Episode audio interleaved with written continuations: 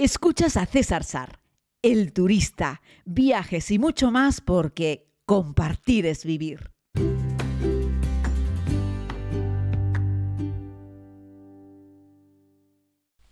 Saludos a todas y a todos, querida comunidad. Hoy vamos con un podcast para contarles, explicarles, como les había adelantado en su día aquí en el podcast, que nos vamos a hacer un viaje por Turquía y salimos el 14 de abril. Eso quiere decir que falta menos de un mes.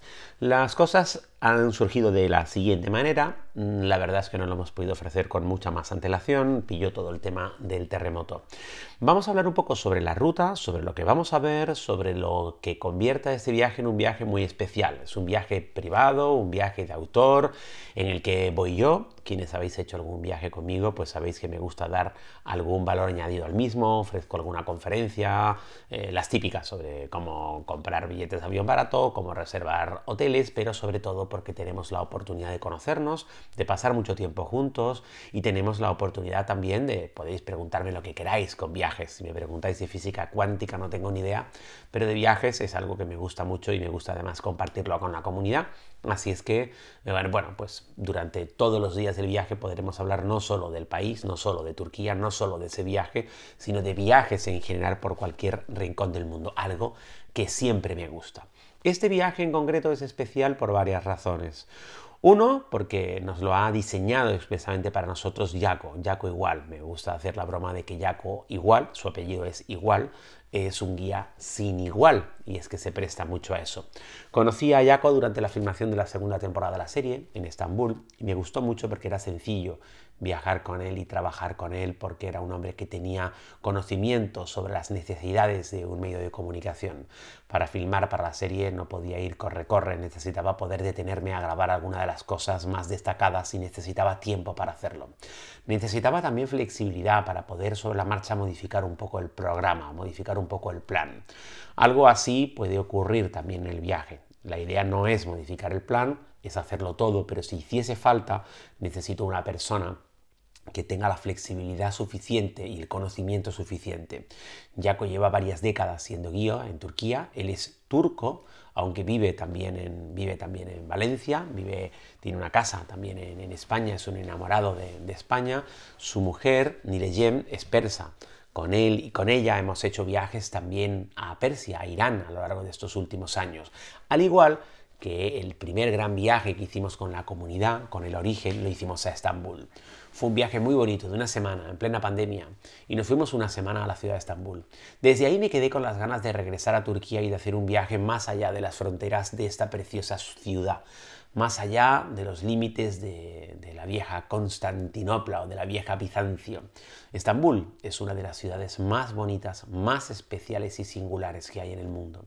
Pero Turquía es un país fascinante, era el antiguo imperio otomano, no son árabes, aunque sí son musulmanes, pero ya te digo que son descendientes de los otomanos, es otra cultura, la cultura turco-otomana. Y bueno, han sufrido ahora terriblemente pues el azote de varios terremotos, de varios seísmos que han terminado con la vida de decenas de miles de personas. Esto podría llevarte a pensar si este es un buen momento para visitar Turquía. Te quiero dar dos argumentos, uno muy práctico y es no vamos a visitar ninguna de las zonas afectadas. Y el segundo es un argumento de índole prácticamente social. Turquía es un país que el turismo significa uno de los principales pilares económicos. Si los turistas dejamos de ir ahora, lo único que vamos a hacer es contribuir a que el problema que tienen se multiplique. Por lo tanto, necesitan que los turistas vayamos dejemos dinero, hagamos gasto, generemos economía. Es cierto que vamos a dejar dinero en zonas turísticas que no son las zonas afectadas, pero no es menos cierto que Turquía, al igual que todos los países, son una sociedad interconectada. Quien más o quien menos en Turquía, en las zonas turísticas, tiene un familiar o un amigo que vive en una de estas zonas que sí han sido azotadas por el terremoto. La mejor forma que tenemos de ayudar, una de las formas que tenemos de ayudar siendo turistas es haciendo turismo Turquía. Y allí nos vamos, en ese viaje muy especial de 10 días. Verás que este es un viaje que tiene otro valor, porque es un viaje diferente, un viaje de autor. Seremos entre 8 y 14 personas, 14 máximo, mínimo 8. Si no llegamos a los 8, no salimos para hacer este viaje. Es un viaje que lo hacemos siempre, por supuesto, con con una agencia, yo no vendo viajes, yo lo que hago es animaros a que vayáis y yo soy el que lo promueve, el que os invita, a os anima a que vayamos a ese viaje. Este es un viaje que lo hacemos con la empresa mayorista de Yaco en Turquía y lo hacemos con mi empresa mi agencia de confianza en España, que es Viajes Brisamar con Janet al frente. Así es que, bueno, con la unión de estos dos grandes expertos en viajes hemos montado este viaje, que ya te digo, tiene otro, otro valor, porque evidentemente no pretende competir con los viajes en masa de los grandes turoperadores. Nosotros no somos un gran turoperador, hacemos este viaje de autor. No vamos a meternos en un bus con 55 personas o, o 5 buses de 55 personas. En Turquía es muy común ver pues los turistas, y me parece bien, o sea, hay para todos los gustos y todos los presupuestos, y lo único que te puedes pagar es un viaje muy baratito y no te importa o te importa pero no te queda otra que compartir viaje con 50 personas en hoteles más o menos de aquella manera y moverte pues en unos grupos numerosos por todos los monumentos, pues adelante. Así es que no, este no es un viaje que pretende competir, ni muchísimo menos con esos otros viajes en grupo que se hacen. Y bueno, Jaco es un hombre que al igual que a mí, pues nos gusta vivir bien, nos gusta la confortabilidad dentro de lo posible. Yo también he dormido en, en camas en las que hay que voltear una sábana para quitar algún insecto, pero si puedo prefiero dormir en un lugar confortable. Así es que Jaco ha diseñado este, este viaje, este programa, durmiendo en unos hoteles que están muy bien. ¿no? Te puedo hablar de dos, el que vamos a estar en Estambul al principio y al final, el Radisson Blue Pera Palace es espectacular. Estuve precisamente en este hotel en la segunda temporada de la serie, tiene unas vistas a la ciudad de Turquía, de Estambul, perdón, que son espectaculares. El desayuno es para darle un premio. Y bueno, se puede comer también en este sitio y tiene un restaurante tope de gama en la que muchos turcos y turistas tienen que reservar con antelación para poder cenar en el restaurante de este hotel. Las habitaciones son un auténtico primor, es un hotel de lujo. Y quiero hablarles de otro hotel en el que nos vamos a quedar en Capadocia, el Yunak Elviri de, eh, de Capadocia. Es un, hotel que está en una cueva, es, en una cueva que además está ubicada en un acantilado, en una montaña y que está inmerso de las chimeneas de la Capadocia. ¿no? Tiene algunas habitaciones que son del siglo V, V y una mansión griega en su interior del siglo XIX. ¿no? Bueno, algunas de las habitaciones pues tienen balcón, tienen terraza y tienen vistas a todas estas chimeneas de la, de la Capadocia. ¿no? Bueno, pues los suelos de las habitaciones son de madera, hay alfombras auténticas turcas y tradicionales y muebles artesanales, eh, baños de mármol con artículos de aseo, algunas habitaciones pues, pues tienen jacuzzi, la biblioteca del hotel tiene libros pues sobre Turquía, sobre Capadocia, eh, y bueno, hay una gran colección de música, también hay jazz, puedes ver una peli. Es un hotel que recomendamos muchas veces para gente que quiere ir varios días a la Capadocia y además descansar. Pues es un hotel que se usa mucho, por ejemplo, por las parejas, a las honeymoon, para las lunas de miel. Es un hotel que atento, ¿eh? tiene un 9,4 de puntuación en Booking. Es un hotel de lujo, no te, voy a, no te lo voy a vender de otra manera, es un hotel de lujo. Eh, y bueno, pues lo hemos incluido. Es una de las cosas que encarece, entre comillas, el viaje, pero ya te digo, pretendemos que este viaje sea especial, que sea un viaje único, que sea un viaje para el recuerdo, que sea un viaje además confortable, ¿no? Porque vamos un grupo pequeño de personas. Bueno, decirte que el hotel también tiene pues unas cascaditas, el hotel tiene piscina, bueno, en el hotel se celebran bodas, como te digo, eh, todo tipo de festividades familiares. Muchos turcos utilizan este hotel para darse un capricho al menos una vez en la vida y, se quedan en este hotel que es, ya les digo, una auténtica maravilla, es, un, mimo de, un mimo de establecimiento. Bueno, incluye este viaje también todos los desayunos, pero incluye también cinco cenas, una de ellas es una cena folclórica también, en un teatro excavado en la roca, precisamente allí en, en Capadocia, y además, para los que os gusta eh, brindar, hay bebidas locales que están incluidas, ¿no? Cerveza, ginebra, raki, todas estas cosas. Eh, cosas especiales que tenemos también durante el viaje, pues tenemos también una pequeña navegación en un barco privado solo para nosotros en, en, el Bósforo y además si somos pocos pues iremos en una Mercedes Sprinter eh, así somos como hasta 10, y si al final somos 11, 12, 13 o 14, conmigo 15, ya iríamos en un bus, en un bus de lujo. Este viaje eh, incluye los vuelos domésticos, no incluye los vuelos internacionales. Una vez que lleguemos al mínimo de 8 personas, Janet os pondrá en contacto y os dirá, oye, los precios de los aviones están a, esta, a este precio. Miren, no lo incluimos porque si le tienes que pedir a Turkish Airlines un paquete de grupo, eh, somos pocos. El problema es que nosotros nos consideramos grupos, pero para las aerolíneas muchas veces un grupo es más de 15, 20, 12 y claro, nosotros pretendemos hacer un grupo de entre 8 y 14. Cuando bloqueas plazas de avión sin poner nombres y apellidos, es decir, antes de tener las personas que quieren ir, pagas un sobrecoste importante. Las aerolíneas te venden esas plazas de avión más caras.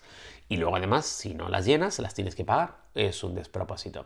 Así es que al final los viajes, como muchas otras, se organizan por un lado el precio de tierra, por un lado el precio de una vez que hemos aterrizado en Estambul, por otro lado los billetes internacionales. También por más razones, posiblemente tú quieras llegar uno o dos días antes a Estambul o quieras quedarte o uno o dos días más tarde también en Estambul. Por ese motivo es por el que no incluimos los billetes de avión internacional y se compran aparte, además de que sirve para que visualices bien qué porcentaje del costo del viaje son los billetes de avión, que en este caso es con Turkish Airlines.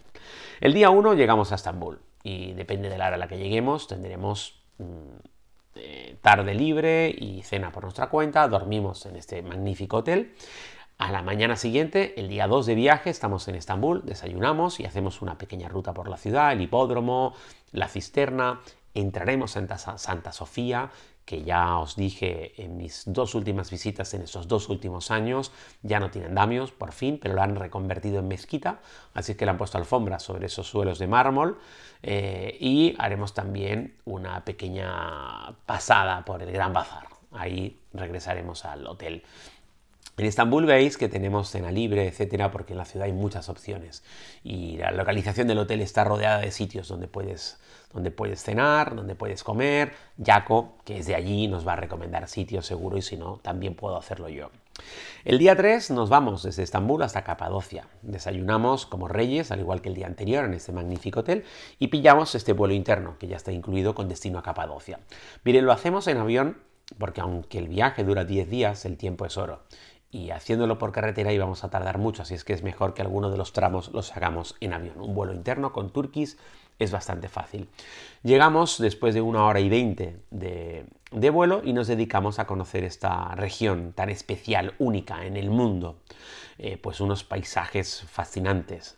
Eh, vamos a ver el valle del, Goreme, con sus capillas excavadas en la roca, decoradas con, con frescos del siglo IX, X, XI y XII. Y bueno, vamos también a visitar un centro de producción de kilims, de alfombras, de tapetes, Sabéis que no soy muy de que vayamos a lugares como de venta per se, pero es que las alfombras turcas son parte de la cultura, la tradición del país y merece la pena mucho ver cómo se fabrican, sobre todo en esta zona del interior que sigue siendo un método muy artesanal donde lo hacen.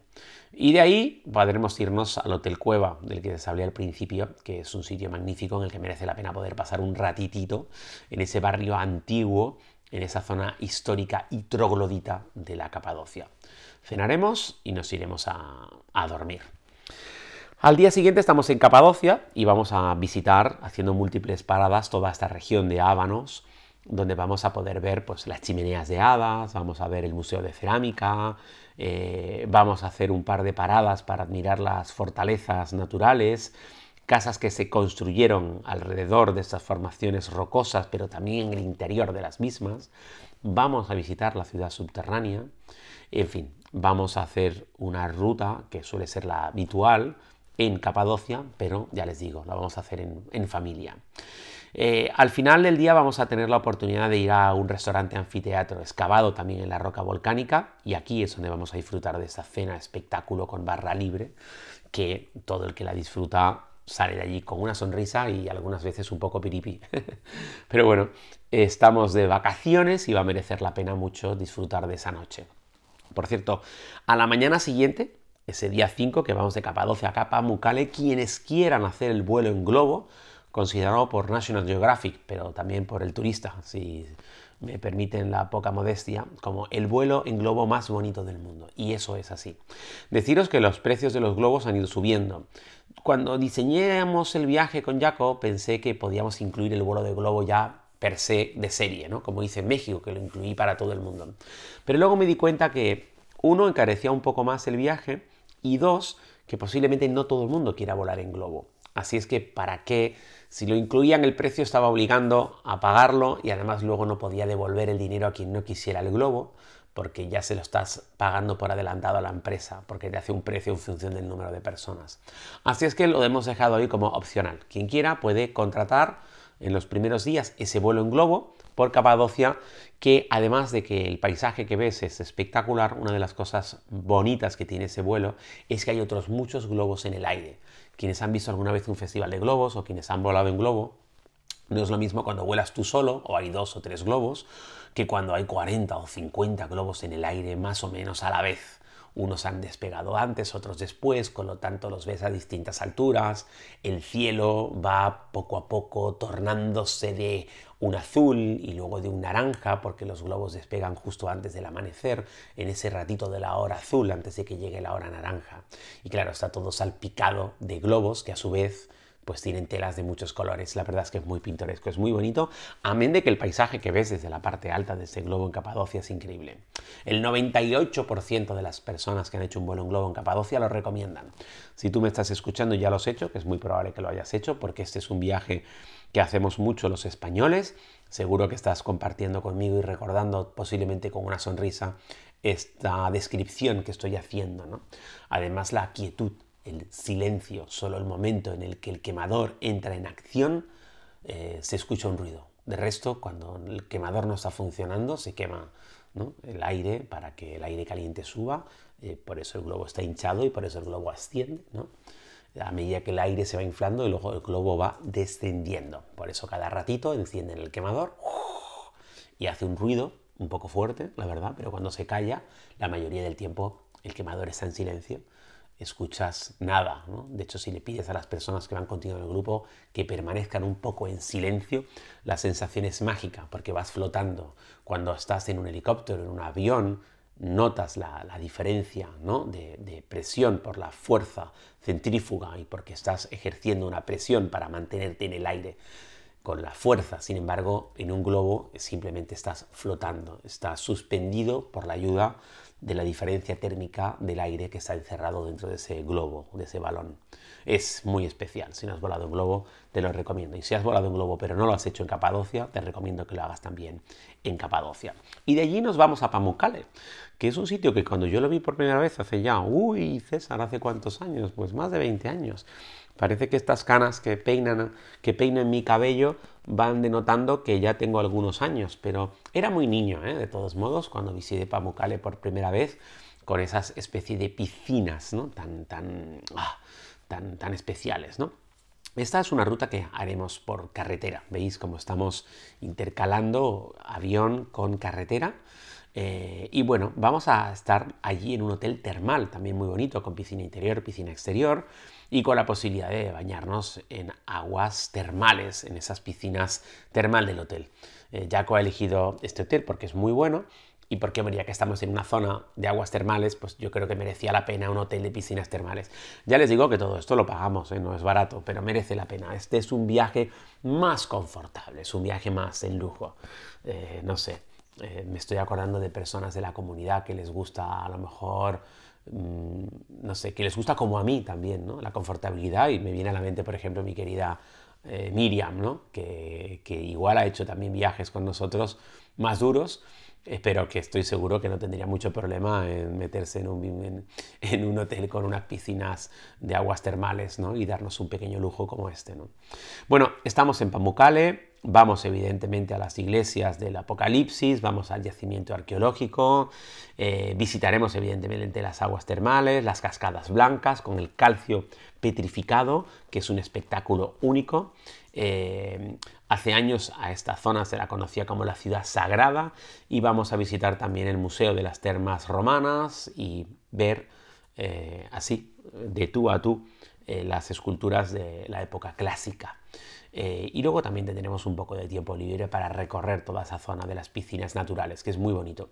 Ahora, afortunadamente, los turcos ya hay una zona de esas que las han acotado, las han limitado. Hace años los turistas podían meterse en cualquier sitio, pero eso, la presencia masiva de turistas en el lugar provocaba un deterioro del lugar. Ahora han acotado para que haya una zona en la que sí puedas pasar y otra zona en la que no, algo que yo aplaudo esa decisión del gobierno turco, que es una decisión de hace ya algunos años, pero quien les estaba narrando este podcast estuvo en Pamukkale en el tiempo en el que te podías meter en cualquiera de esas pozas de agua y a mí ya en su día me parecía un poco invasivo. ¿no?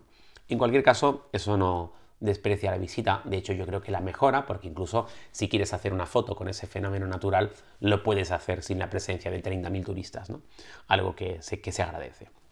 De Pamukkale seguimos hacia Éfeso y después hacia Esmirna.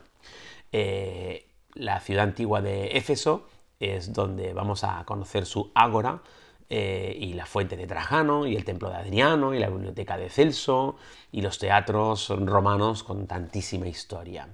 Eh, iremos también a las casas de, en, terraza que están restauradas, residencias decoradas con mosaicos espectaculares, con pinturas, con baños privados. Visitaremos la capilla de la Virgen, de la Virgen María y visitaremos para los que les gusten más las compras, un pequeño outlet donde hacen ropa de piel de cordero. Pero porque esta zona, ahí si vamos de nuevo a un sitio de artesanía, esta zona es muy famosa por la piel, trabajan los turcos muy bien la piel de cordero, además la trabajan y la curten de una manera que evita que desprenda ese fuerte olor que tiene a veces la piel de cordero y hacen unas cosas muy bonitas con unos tintes naturales y unos acabados preciosos. Y luego pues seguiremos al hotel, que además en este caso está en el centro de Esmirna, donde cenaremos, que está incluido. ¿no? Y el día 8 nos vamos a mover, eh, ahí volvemos a tomar un avión, porque vamos a ir de Esmirna, vamos a ir a Estambul, y ahí nos estará esperando nuestro barco para hacer una pequeña navegación privada por el Bósforo, un lugar en el que vamos a poder ver, pues a simple vista, la unión de ambos continentes, el europeo y el asiático. Y luego daremos un paseíto por el mercado egipcio, el bazar, de las, el bazar de las especias, que les he contado en muchos podcasts, les he hablado de las particularidades que tiene, lo diferente que es, la historia, la cantidad de especias que hay, el buen azafrán, los frutos secos, las delicias turcas, en fin, un montón de cosas sensacionales. En Estambul de nuevo tenemos la, la, cena libre porque hay tantas opciones y seguro que podremos intentar proponer alguna cena como de despedida todos juntos. El día 9 lo tenemos entero libre en Estambul. Nos gusta llamarlo como Día de Dibujo Libre. Este nombre se lo puso mi querida Janet de Viajes Brisamar y es un día que tenemos libre por completo para que cada uno pueda volver a algún lugar que le hubiese gustado estar más tiempo o visitar alguno de los sitios que no están incluidos en el programa en Estambul, porque Estambul es una ciudad que, fijaos, el viaje que hicimos con la comunidad, el primero, con el origen, estuvimos una semana entera y no se nos hizo largo la estancia en Estambul y igual nos quedaron un montón de cosas por ver. Así es que Estambul es un sitio al que podemos ir, tener un día libre y cada uno ir a donde quiera organizarnos entre todos. Sabed que yo siempre estoy a disposición. Cualquier plan que yo proponga es un plan en el que sois bienvenidos. Esa es la gracia de este viaje. No vais con un desconocido, vais conmigo y a su vez no vamos con cualquier guía, vamos con Jaco. Por eso este es un viaje de autor, por esto es un viaje privado, por eso este es un viaje a medida, por eso este es un viaje, tengo que decirlo, único y especial, en el que hemos elegido lugares confortables para disfrutar de un país sensacional. Así es que dicho esto, espero que haya servido para resolver tus dudas. Nos vamos el 14 de abril a Turquía, 10 días en este viaje increíble. La pregunta es, ¿Nos vamos contigo o sin ti? ¿Te vienes? ¿Puedes? ¿Quieres? ¿Te apetece? Pídeme más info o al email en la descripción de este podcast, viajes.cesarsar.com o en cualquiera de las redes sociales que compartimos, porque compartir es vivir. Feliz viaje y espero verte a bordo de este fascinante viaje.